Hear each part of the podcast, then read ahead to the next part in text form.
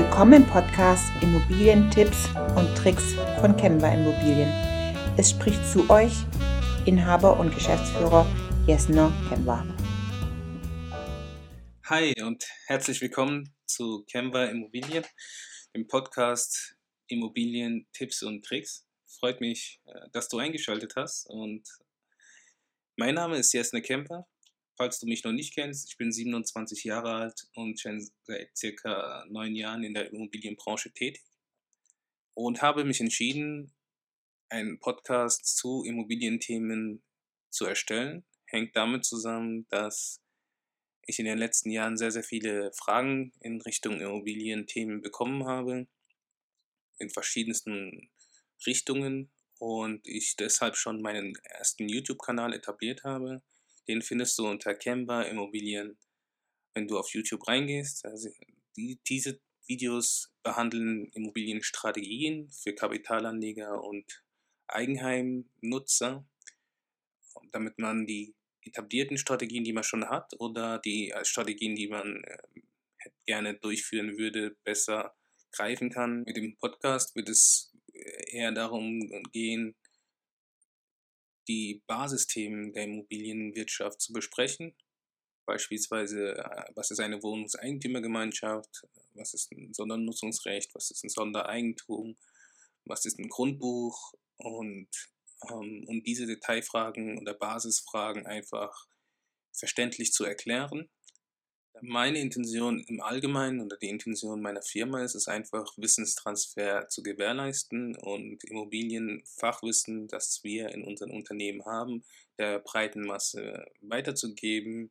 Ich werde versuchen, die Zeit pro Folge in dem Podcast gering zu halten, also maximal zehn Minuten, dass es dann auch für euch nicht zu langweilig wird und ich auch in, in einem kurzen Abschnitt einfach versuche, verschiedene Themen zu bearbeiten.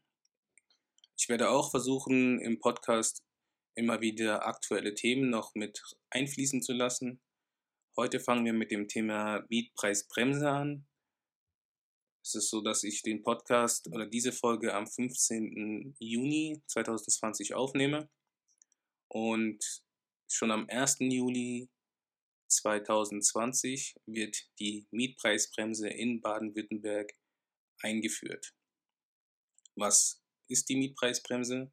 Also bei der Mietpreisbremse ist es so, dass Wohnungen, auf die ich noch gleich spezieller eingehe, welche Wohnungen bei einer Neuvermietung in den Gebieten, die betroffen sind, maximal 10% überhalb der ortsüblichen Vergleichsmiete, also der Mietpreis, dann angesetzt werden darf. Das heißt, wenn ich Vermieter bin und eine Wohnung in diesem Gebiet habe und verschiedene Voraussetzungen erfüllt sind, dann darf ich meine Miete, meine neu, neue Miete maximal 10% über der, der ortsüblichen Vergleichsmiete ansetzen. Welche Wohnungen sind im, sind im Allgemeinen überhaupt betroffen? Also Neubauwohnungen, das sind Wohnungen, die nach dem 1.10.2014 erstellt wurden, sind nicht betroffen. Die dürfen frei von allen Beschränkungen vermietet werden. Auch bei Wohnungen, die älter sind, aber eine umfassende Modernisierung durchgeführt wurde, die im Zusammenhang mit der mit einer energetischen Modernisierung bzw. Sanierung erfolgt ist, zum Beispiel Austausch der Fenster, Austausch der elektrischen, also der Leitungen ähm, und oder beispielsweise Austausch der Heizungsanlage. Dazu diese zählen zu den energetischen Sanierungen, Modernisierungen. Und wenn eine der Modernisierungen durchgeführt wurde, dann zählt auch diese Wohnung nicht unter der Kategorie, dass die Mietpreisbremse eingehalten werden muss. Dazu kommt, dass wenn wir aktuell eine Wohnung vermieten und die aktuelle Miete schon über dem gesetzlichen Rahmen drüber liegt, dann hat, gilt Bestandsschutz. Das heißt, wir sind nicht verpflichtet, unsere Mieten zu senken. Das ist der eine Punkt. Der zweite Punkt ist, dass wir als Vermieter, wenn wir die Wohnung, die wir aktuell zu einem höheren Preis vermieten, später wieder neu vermieten, wir dennoch die Möglichkeit haben, unsere Wohnung zu dem alten Mietzins zu vermieten. Das heißt, wenn beispielsweise unsere Wohnung für 700 Euro kalt vermietet wird, wir aber eigentlich nur 600 Euro kalt verlangen dürfen, laut Gesetz, sind wir nicht verpflichtet, die Wohnung, den Wohnungsmietpreis auf 600 Euro zu senken. Das ist das Erste, also während der Mietphase.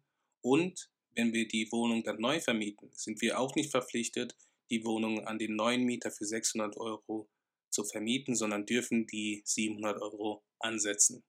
Was droht bei Verstoß, wenn wir als Vermieter gegen den gesetzlichen Rahmen verstoßen?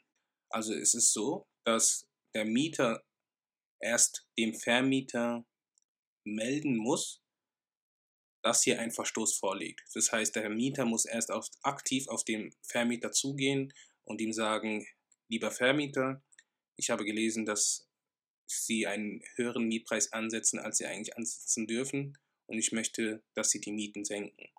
Wenn das der Fall ist und alle Voraussetzungen, die ich vorhin genannt habe, erfüllt sind, dann ist der Vermieter verpflichtet, die zukünftigen Mieten auf den maximal gesetzlich akzeptablen Mietpreis zu senken und zukünftig auch dabei zu belassen.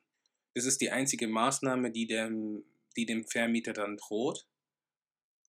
Klar, wenn der Vermieter trotz den gesetzlichen Verpflichtungen nicht handelt, kann der Mieter klagen und dann könnte der Mieter gegebenenfalls Schadensersatzansprüche geltend machen.